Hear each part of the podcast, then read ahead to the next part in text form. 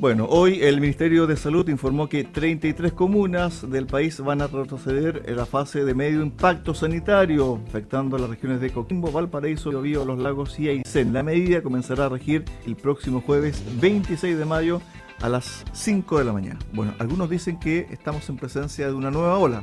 No me digan y no me pregunten cuál es. Creo que es la 5, ¿o no? Loreto Toel, infectóloga, pediatra, acá en la capital regional. Loreto, ¿qué tal? Buenas tardes. Hola, eh, sería la quinta. Yo no creo que vayamos por una quinta ola. Yo creo que tenemos un aumento de casos de infectados, pero no tenemos la mortalidad ni la de de enfermos graves como teníamos antes. Eso fue uno.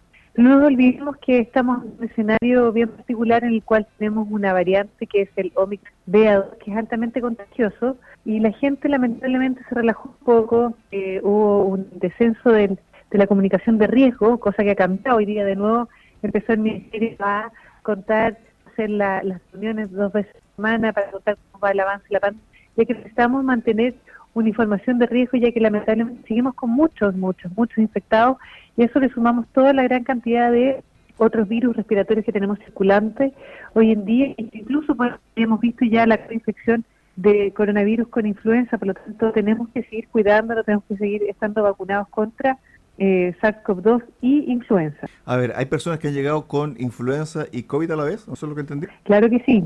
Hemos tenido casos descritos de coinfección viral de COVID y influenza y esas personas tienen una probabilidad de muerte que aumenta un 40%, por lo tanto, de ahí eso es lo que queremos evitar ver. Eh, ya lo habíamos descrito desde el año pasado, hablábamos del fluorona, ¿no es cierto?, que es influenza con coronavirus, y mm, la verdad es que eh, así como también hay coinfecciones de otros virus, vimos, vemos virus respiratorio sincicial con virus o influenza con eh, virus respiratorio sincicial, etcétera. Y todas las coinfecciones virales hacen que uno tenga un cuadro más grave y aumenta la mortalidad. E incluso en personas que están vacunados contra COVID-19, que hacen un COVID eh, leve, que no requiere hospitalización, el problema que tenemos, Cristian, es que el pulmón y el sistema inmune queda muy inflamado, hay un estado proinflamatorio, y si esa persona en las semanas posteriores se toma contacto con otro virus, es altamente probable que lo haga durante 20 años, tiene más riesgo de hacer una bronquitis o una neumonía más grave, por lo tanto hay que estar muy consciente porque muchas personas dicen hoy en día, bueno, pero si ya si me da COVID, ¿qué tanto? Da lo mismo, va a ser una cosa leve.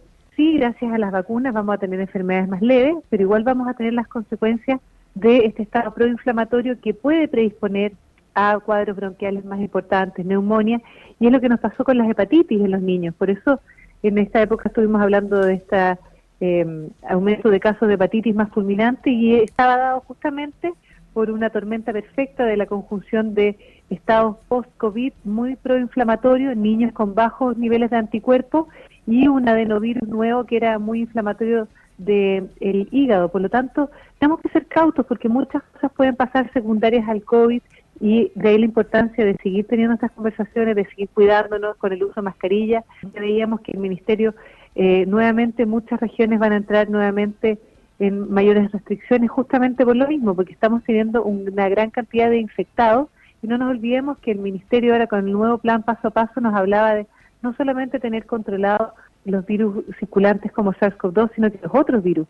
Y yo creo que no hemos salido todavía de la pandemia, estamos entrando a esta nueva eh, campaña de invierno, como hablábamos antes, con virus respiratorio sincicial, influenza, para influenza, cosa que dejamos de ver en los últimos dos años, y tenemos que sumarle entonces la carga de ambos eh, y, virus, ¿no es cierto?, o de, todos estos virus juntos, Doctora. en un estado de salud, en un perdón, en, en, hospitales que no tienen la, la disponibilidad que teníamos durante el año pasado. El año pasado estábamos completamente abocados a COVID, teníamos eh, contrataciones extra, kinesiólogos, enfermeras, médicos, ventiladores para dar respuesta. Eso se acabó y estamos solo con lo que teníamos antes y tenemos que y seguimos estando en pandemia y tenemos que dar respuesta ahora a todos los virus de invierno que se nos vienen, por lo tanto, viene un invierno muy complejo. A ver, lo que uno inquiere, o análisis, es que el COVID pasó a ser virus más dentro de la gama amplia que hay y que aparecen en el invierno. Sí, pero todavía estando en pandemia, por lo tanto sigue siendo todavía un virus predominante. Perfecto. Y que en las personas que no están vacunadas o las personas que no tienen su dosis al día puede seguir produciendo enfermedades. Hoy en día en Chile tenemos personas conectadas al ventilador mecánico por COVID. Si a eso le sumamos todos los que se nos van a sumar por influenza u otros virus respiratorios, vamos a estar muy aproblemados porque ya no tenemos la disponibilidad de ventiladores que teníamos el año pasado. A ver, al principio de este contacto mencionaste de que, claro, la gente se ha relajado un poco, sin mascarilla en la calle, etcétera, y que, en fondo, el gobierno, la situación tampoco como mantuvo el trajín o esta velocidad que venía trayendo la anterior administración. Eso también dificultó un poco, también incidió en este aumento de casos, porque me decías, bueno, reuniones cada dos días, una vez por semana, ahora vamos a pasar a reuniones eh, periódicas, porque en el fondo eh, los números van aumentando. Claro, bueno, yo creo que la comunicación de riesgos se relajó un poco y, y y las medidas, el, el hecho de decir en, la vía pública, en espacios abiertos, a más de un metro de distancia, sáquese la mascarilla, esto como cuando uno dice le dan la mano y se van el codo, muchas personas no solamente se la sacaron en la vía pública, eh, se la sacaron en la vía pública estando a menos de un metro de otras personas, incluso en otros lugares también.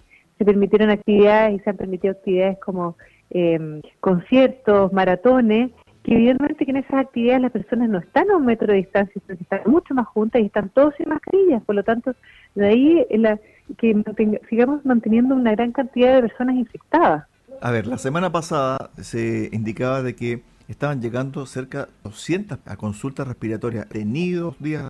Ha sido muy complejo, sí. Estamos no solamente con, equiparamos en las consultas pediátricas a las de adultos, eh, hay algunos días que las superamos, y tenemos el servicio de pediatría, al menos el del Hospital de Puerto Montt, donde yo soy la jefa de servicio, eh, completamente repleto de pacientes respiratorios. Tenemos nuevamente y tenemos hoy en día niños con COVID-19, virus respiratorio esencial, influenza, metaneumovirus, parainfluenza. Tú nómbrame y tenemos todos los virus respiratorios circulantes. Y esto está dado nuevamente porque los niños eh, se están juntando más, hay más, hay más contacto, los niños volvieron al colegio pero lamentablemente em, los niños estuvieron dos años sin estar en contacto con ningún virus, por lo tanto están muy faltos de anticuerpos para estos virus respiratorios que normalmente antes estábamos acostumbrados a ver.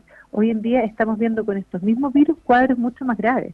Lo último, ¿tú crees que debería volver a aplicarse en el país? Porque primero, porque disculpa, porque primero hay menos gente trabajando en salud que hace un año atrás. Hay menos camas disponibles. Por lo tanto, ¿cómo prevenimos cierto la presión y eh, la, la sobreexigencia a los recintos de salud sabiendo que no se han contratado más personas y las camas son las mismas de que había antes de la pandemia? Exacto, bueno, ¿cómo se responde esa pregunta? Tenemos que seguir haciendo prevención. ¿Y cómo se hace eso? Utilizando mascarilla en todo momento, en todo lugar. Yo quitaría la libertad de espacios abiertos porque la verdad es que ¿Cuántas son las veces al día, Cristian, que tú estás en un espacio abierto a más de un metro de distancia de una persona? Son momentos muy pequeños. Por lo tanto, yo creo que uno tiene que mejor mantener el uso de mascarilla de manera continua y permanente para dar el ejemplo y justamente acostumbrarnos y no desacostumbrarnos a que debemos utilizar la mascarilla.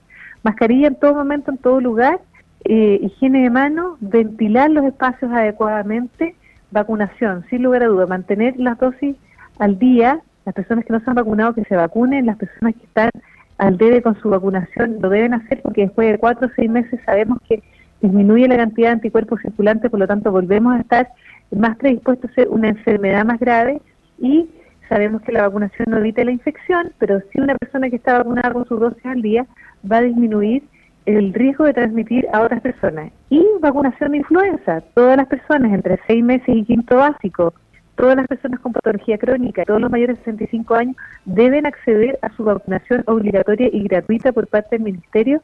De esa manera, evitar los brotes. Nosotros ya tuvimos un brote de influenza en la cárcel acá en Puerto Montt, lo que nos trajo cerca de 350 infectados de una vez. Y eso lo estamos viendo en los colegios. Hay casos de influenza de manera importante, por lo tanto es sumamente importante que las personas acudan a la vacunación para prevenir y evitar justamente colapsar un sistema de salud que no está con el armamento que teníamos un año atrás. Bueno, la próxima semana te voy a consultar sobre el virus o la viruela del mono, que está también causando un poco de un poco de sorpresa y también un poco de preocupación eh, en parte de Europa. Así que vamos a conversar de aquello. ¿eh? No hay problema, queda eso pendiente. Y sí te quiero contar que en el Hospital de Puerto Montt vamos a partir un nuevo estudio de investigación ahora de vacuna influenza, justamente. Así que la invitación eh, pueden ir al Instagram, que es doctora Loreto Tuele, muy fácil, y ahí van a pillar toda la información. Hay un mail donde se pueden em, inscribir y y vamos a estar vacunando con vacuna tetravalente desde tres años en adelante, sin límite de edad. Todas las personas que aún no están vacunados no necesitan tener patología crónica. Todos los que quieran, eh, todos van a recibir vacuna tetravalente, es decir, contra dos tipos de influenza A y dos tipos de influenza B. Vamos a partir en una o dos semanas más, así que desde ya los invito a conectarse a través del Instagram y escribirnos al mail porque vamos a estar aumentando la vacunación también y ayudando a la ciencia a tener más vacunas disponibles. Así que la invitación está hecha. ¿Hay placebo aquí o no? No, son todos reciben vacunas. Perfecto, ya, no hay placebo. Es decir, no hay placebo. todas las vacunas son 100% vacunas. Exacto, es un estudio de inmunogenicidad en la cual eh, invitamos a los participantes, les tomamos una muestra de sangre muy pequeña, 2 cc, le ponemos la vacuna, un mes después le volvemos a medir eh, anticuerpos con 2 cc de sangre y se van todos felices con su vacuna. Gracias, doctora. Un abrazo. Un gusto, Cristian. Que tengas muy buen día. Chao, chao, tú también. Chao.